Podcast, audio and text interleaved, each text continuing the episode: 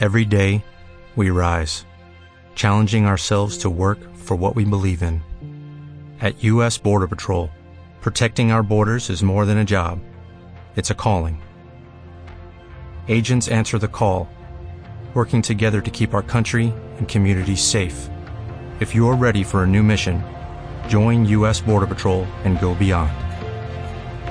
Learn more at cbp.gov/careers. Bueno,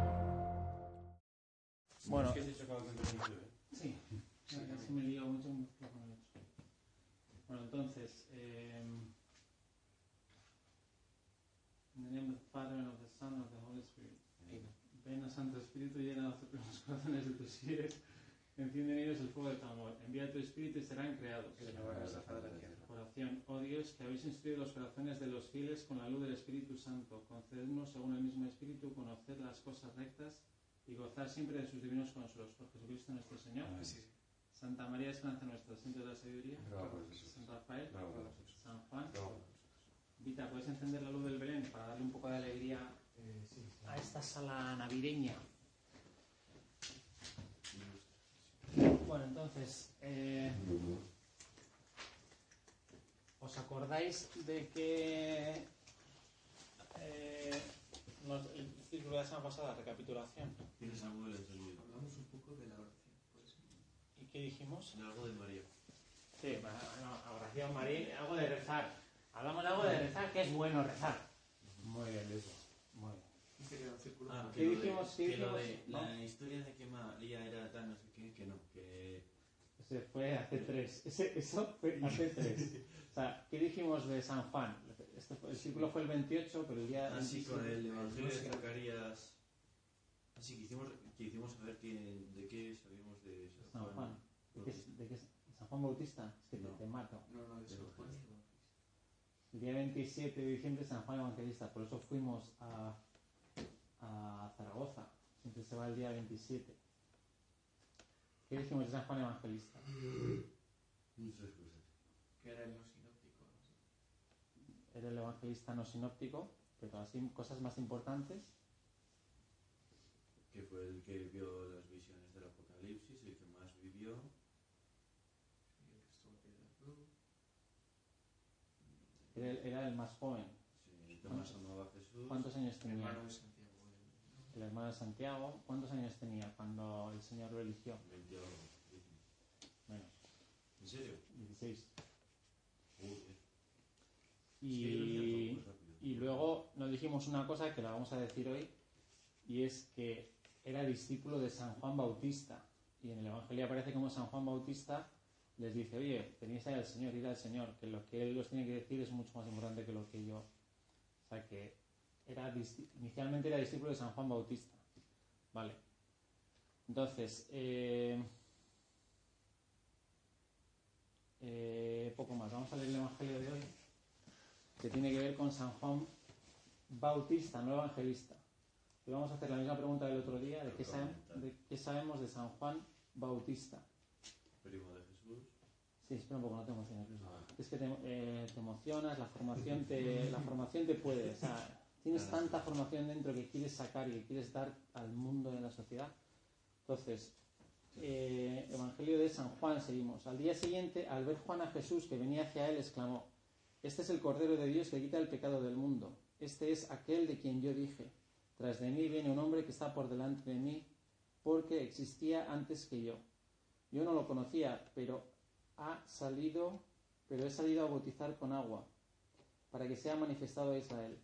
Y Juan dio testimonio diciendo, he contemplado al Espíritu que bajaba del cielo como una paloma y se posó sobre él. Yo no lo conocía, pero él, pero el que me envió a bautizar con agua me dijo, aquel sobre quien veas bajar el Espíritu y posarse sobre él, ese es el que ha de bautizar con Espíritu Santo. Y yo lo he visto y he, bajado- y he dado testimonio de que este es el Hijo de Dios. Sorprende un poco que de primeras como una tontería, ¿no? Que San Juan de primeras no conocía al Señor. Era su primo y tenían ya 30 años. Habían tenido San Juan, los dos tenían una edad parecida, porque os acordáis, San Se Juan llevaban es- seis meses. se llevaban seis meses.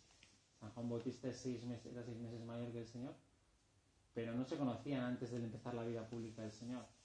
Otro detalle ¿Qué más cosas sabemos de San Juan Bautista? Le cortaron la cabeza, Por una fulana. no era una fulana, pero entendemos lo que quieres decir. ¿Y qué más sabemos? ¿Sus padres cómo se llamaban? Zacarías. Isabel y Zacarías. ¿Y qué le pasó a Zacarías? Que se quedó mudo durante un tiempo por no creer que iba a tener un hijo mujer. Sí, No es que no creyera, pero sí que manifestó una duda. Sí, no se fió del. No se fió del. En cuanto puso Juan en su nombre, empezó a hablar. Eso es. Y un detalle, por ejemplo, de este evangelio es que, que nosotros ahora tenemos un concepto muy claro de lo que es el bautismo para nosotros. Es el primer sacramento, el sacramento de iniciación. Es un sacramento que parece una tontería, pero que tiene mucha fuerza porque nos limpia todas las, eh, todas las consecuencias del pecado original. Que uno no puede ser que no note nadie, porque yo me he bautizado y sigo igual, ¿qué tal? Pero la realidad es que es un, es un sacramento que tiene mucha fuerza y que imprime, o sea, no digo que imprime carácter, que yo creo que el bautismo imprime carácter, pero que es un sacramento que tiene mucha fuerza. Lo que quiero decir es que, sin embargo, San Juan Bautista ya bautizaba. Aquí lo decía, yo bautizo, con- yo bautizo con agua, yo bautizo con agua, pero el que viene después de mí os bautizará con el Espíritu Santo. Es decir, que el bautismo en sí mismo eh, ya existía antes. Los, los cristianos no inventaron el bautismo, ni siquiera la forma del bautismo de meterte en un río. Eso ya estaba eh, inventado, entre comillas.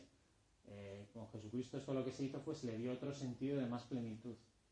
Pero el, el bautismo ya tenía un sentido inicial de purificación, de limpieza, de, de manifestación de los pecados. Era, una cosa distinta. O sea, lo que San Juan estaba ofreciendo era distinto. Pero ya, tampoco yo sé exactamente lo que era, ¿eh? Pero ya se ve que el bautismo tenía... eh, y si es Pedro, abre, y si es R5. R5. Y si es Pedro, tráetelo.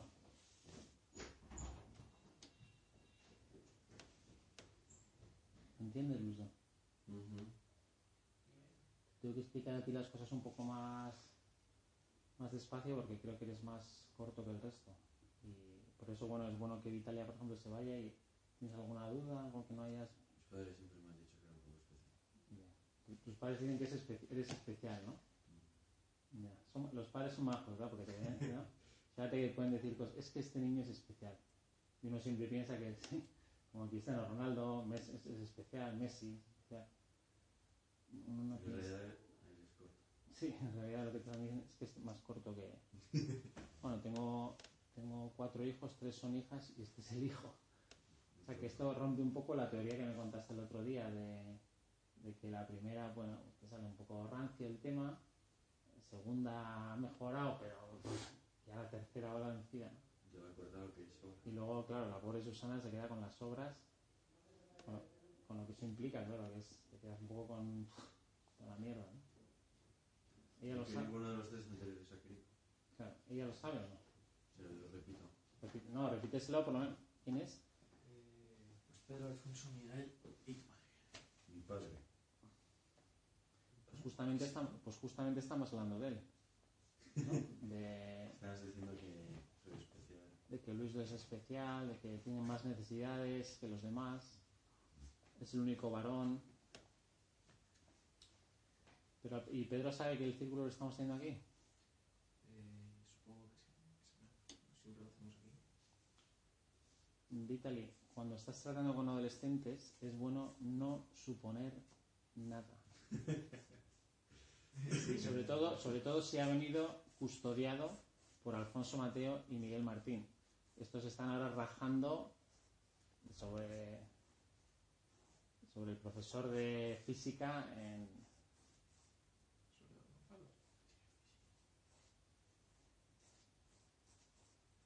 Pedro, te estamos esperando. Llegas a lo mejor. Cierra la puerta cuando entres, por favor. ¿Eh? ¿Perdona? ¿Habéis visto alguna mariconada ahí he visto en el pasillo? Bueno, todo lo, ya sabes, todo lo puso en mariconadas.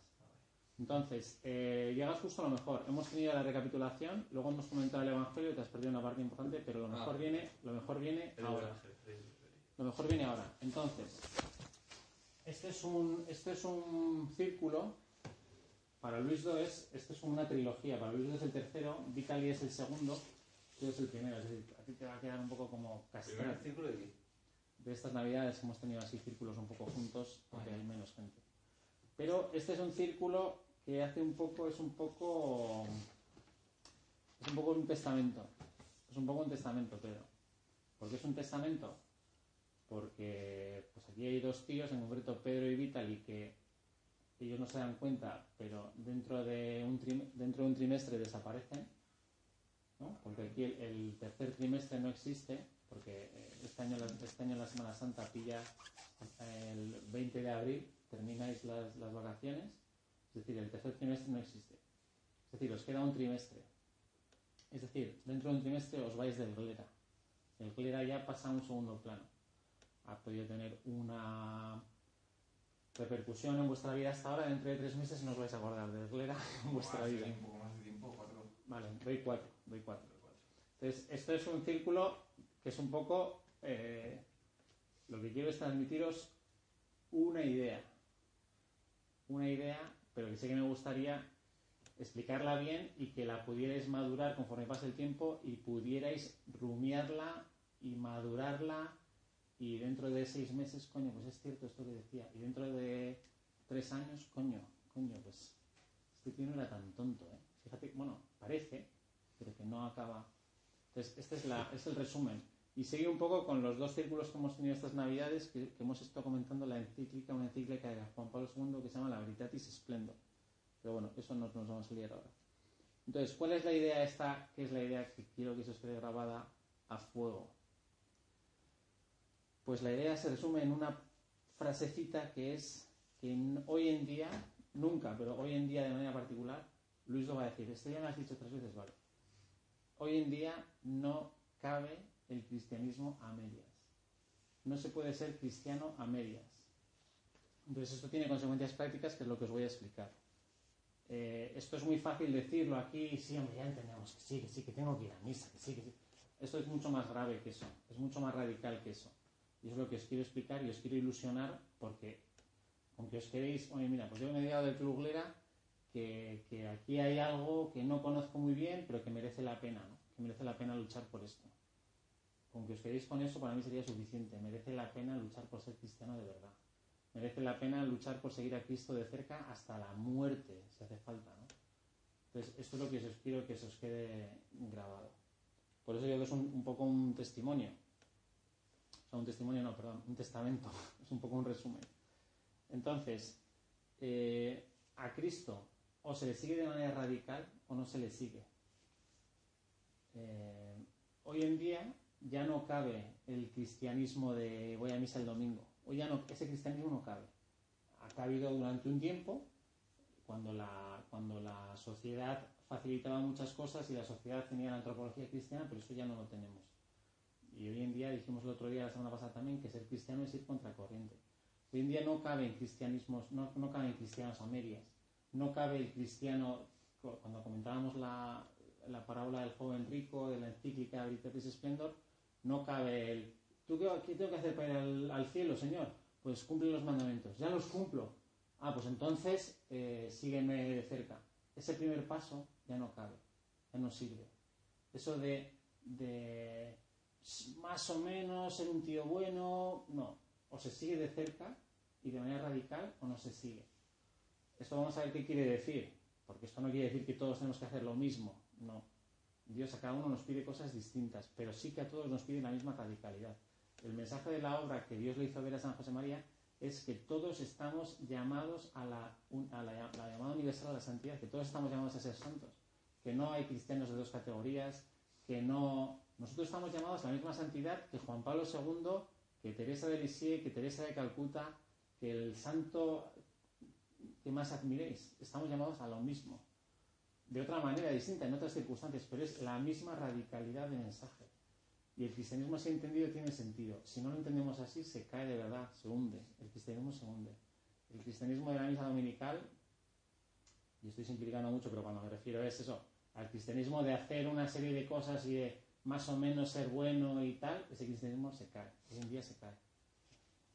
Entonces, eh, para poner un ejemplo, ¿no? No podemos ser como un malabarista que intenta tener como cuatro o ocho platos a ver, ¿no? Pues aquí está Jesucristo, pero aquí está eh, los sábados por la noche, este plato es el de lo que tengo que estudiar, pero este plato es el del LOL, el LOL también tiene un joder, el LOL es un plato entero, ¿no? ¿Le meto más horas que le meto más horas al LOL?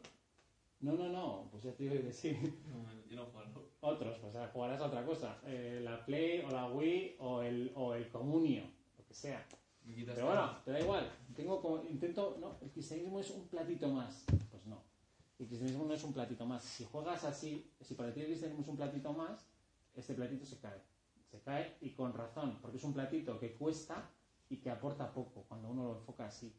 Aporta poco, aporta menos que el LOL, es que aporta menos que, es que aporta menos que la Play. Es que yo para ser cristiano así, prefiero, "Ay, mira, ¿cuál estudios? La Play. Le meto más horas, disfruto más. Y es así, estoy ridiculizando un poco, pero es así. Y el cristianismo entendido así se cae, se cae. Eh, es que la misa no, no, es que, ¿por qué has dejado de ser cristiano? Porque la misa no me dice nada. Ah, vale. Me has convencido, de verdad. Pues si a ti no te dice nada, y a mí tampoco, yo me voy contigo. Pues no te has enterado de nada, tía o tío o lo que sea. Entonces, el cristianismo solo se puede vivir de manera radical. O hago que este sea mi único plato, y entonces el resto de platos se encajan. Que no digo que sea que este sea mi único plato, no quiere decir que esté que sea un monje de clausura, que esté en un desierto los próximos 50 años de mi vida, no. Es, que sea el centro de mi vida Jesucristo. Y Él lo que hará es ordenar el resto de platos. Ordenará la play, ordenará eh, la relación con, eh, si tengo que formar una familia, la relación con una chica si tengo que formar una familia, la relación con mis amigos, mi trabajo, mi vida social, mi vida de deporte, encajará todo. Pero a raíz de haberle puesto a Él por encima de todo. Esa es la clave. Y eso estamos llamados todos. Seamos numerarios, seamos supernumerarios, seamos eh, lo que sea. Es la misma vocación para todos. Todos estamos llamados a poner a Jesucristo en el centro. Y eso es lo que hay que entender. No cabe el cristianismo a medias. No cabe. Es que no cabe. Eh, esto, eh, antes podíais dudar de esto. Hoy ya no. Hoy ya no, porque se ve tan claro, tan claro que no cabe. Uno mira alrededor, ve cómo está la iglesia y es imposible eh, vivir una vida cristiana de verdad sin tener trato personal con Jesucristo. Es imposible. Sin recibir la gracia frecuentemente. La gracia tiene fuerza, la gracia funciona. La gracia no es un invento de los curas pa- para amargar a la gente. No, no, la gracia funciona. Eh, nos va cambiando por dentro, poco a poco, poco a poco, pero nos va cambiando. con- Es operativa, no es un invento, no es. No, funciona, funciona. Hay que experimentarlo cada uno. No vale que yo os diga que funcione si vosotros no lo habéis experimentado, pero a mí me ha funcionado, tenéis que experimentarlo vosotros. Entonces, eh, yo creo que la idea es muy clara, ¿no? Eh, a veces pensamos, por ejemplo, nosotros mismos, eh, con esto no quiero decir que todos tenemos que ser numerarios, no estoy diciendo eso, ni que todos tenemos que tener una vocación de entrega, no. Eh, lo que sí que tenemos que hacer todos, todos, es poner la voluntad de Dios por delante de la nuestra, todos. Todos estamos llamados a eso, y eso cuesta, y eso jode, y eso escuece, porque a mí me interesa, a mí me interesa hacer lo que a mí me apetece, y poner la voluntad de Dios por delante de la mía, escuece. O de primeras no gusta, pero todos estamos llamados, todos tenemos que pasar por ahí, si, si queremos alcanzar la plenitud cristiana. También os digo, es que no, os- voy a vender ninguna moto, ser cristiano así entendido cuesta, pero merece la pena. Es que es contradictorio, cuesta, pero merece mucho la pena. Es la manera de ser felices aquí en la tierra. Eh, esto tenéis que creerlo, no, tenéis que experimentarlo, pero para experimentarlo hay que dar un paso al frente y decir, oye, quiero de verdad que Jesucristo sea el centro de mi vida, quiero que sea el centro de mi vida. Eh, repito, no quiere decir que todos seamos numerarios, se trata de que cada uno descubra la voluntad de Dios para él, para él, pero que sea Dios el que le marque el camino, que no sea uno el que no pregunte. Eh, no, eh, yo soy subnumerario porque no quise preguntar, no, no.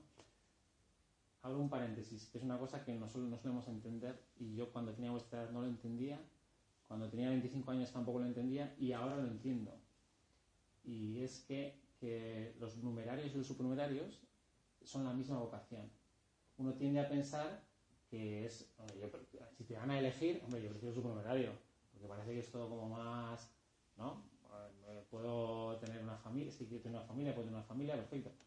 La realidad es que es la misma vocación. La vocación esta de entrega que os estoy diciendo de poner a Cristo en el centro es la misma a la que ha recibido el numerario y el supernumerario. No es el mismo camino.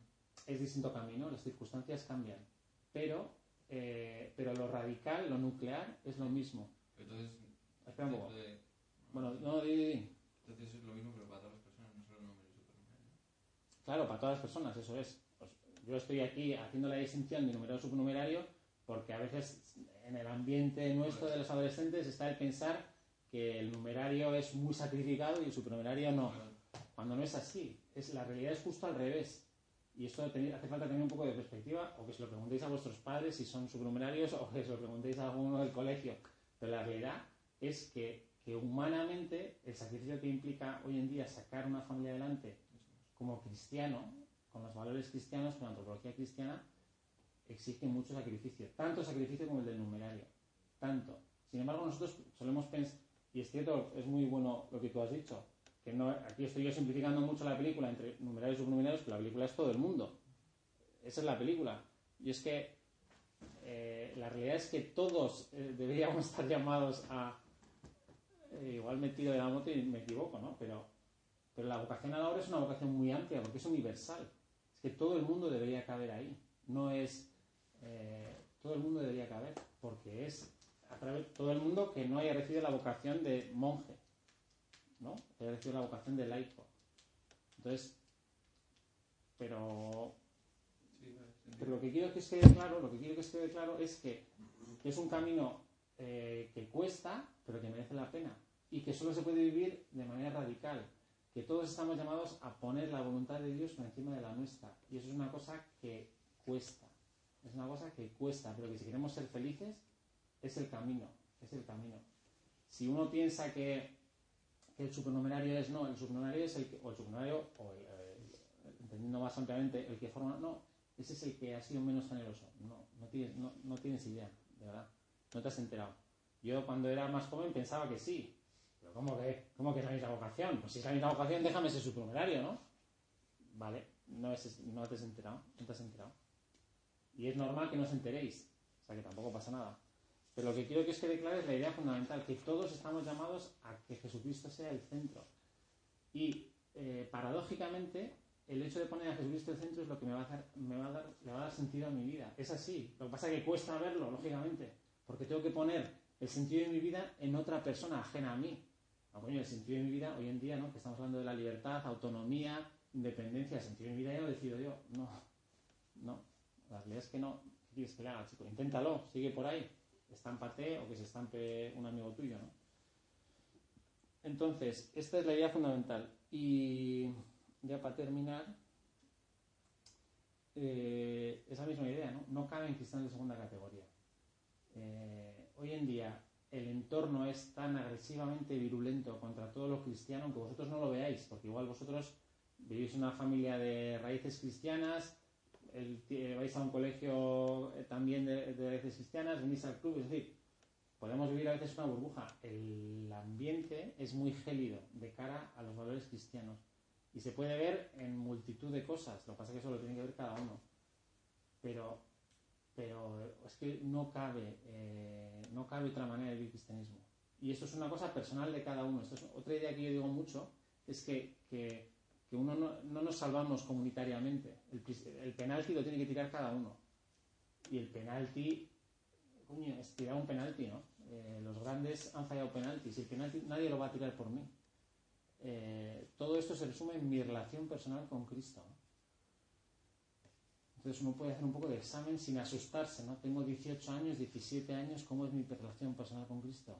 Pues esa es la pregunta clave, ¿no? Entonces, bueno,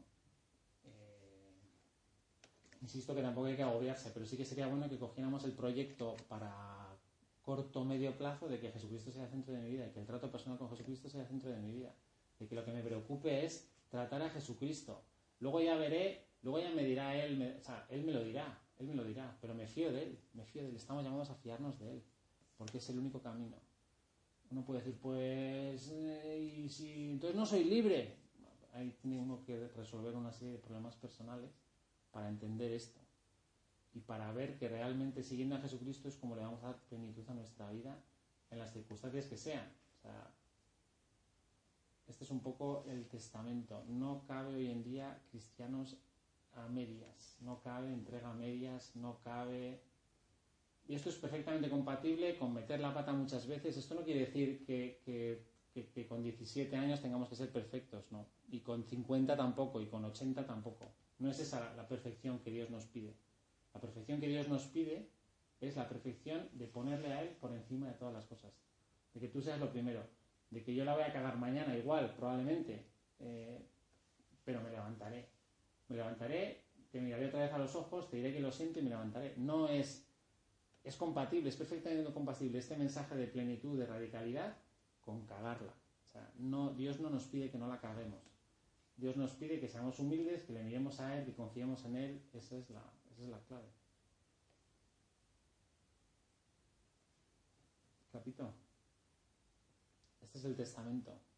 No caben hoy en día cristianos a medias. No caben. El ambiente se los cepilla. Eh, como se ha cepillado y como se va a cepillar.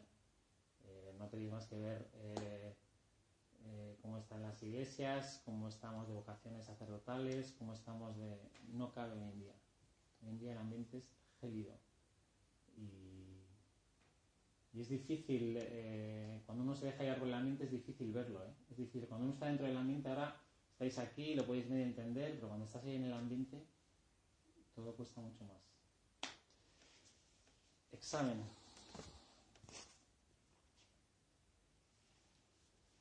He hecho todos los días mi rato de meditación.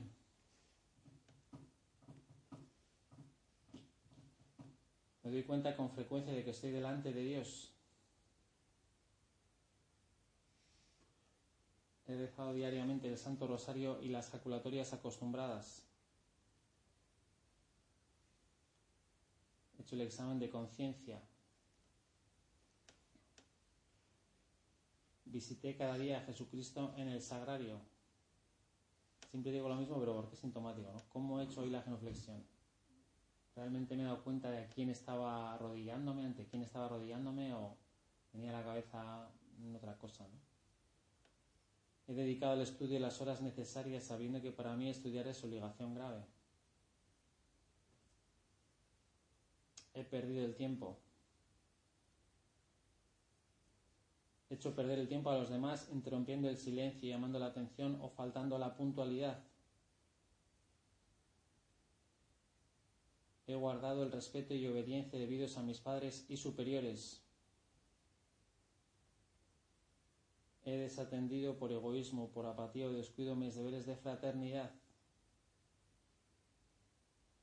Procuro actualmente la amistad de algún compañero que pueda venir a participar de nuestra formación.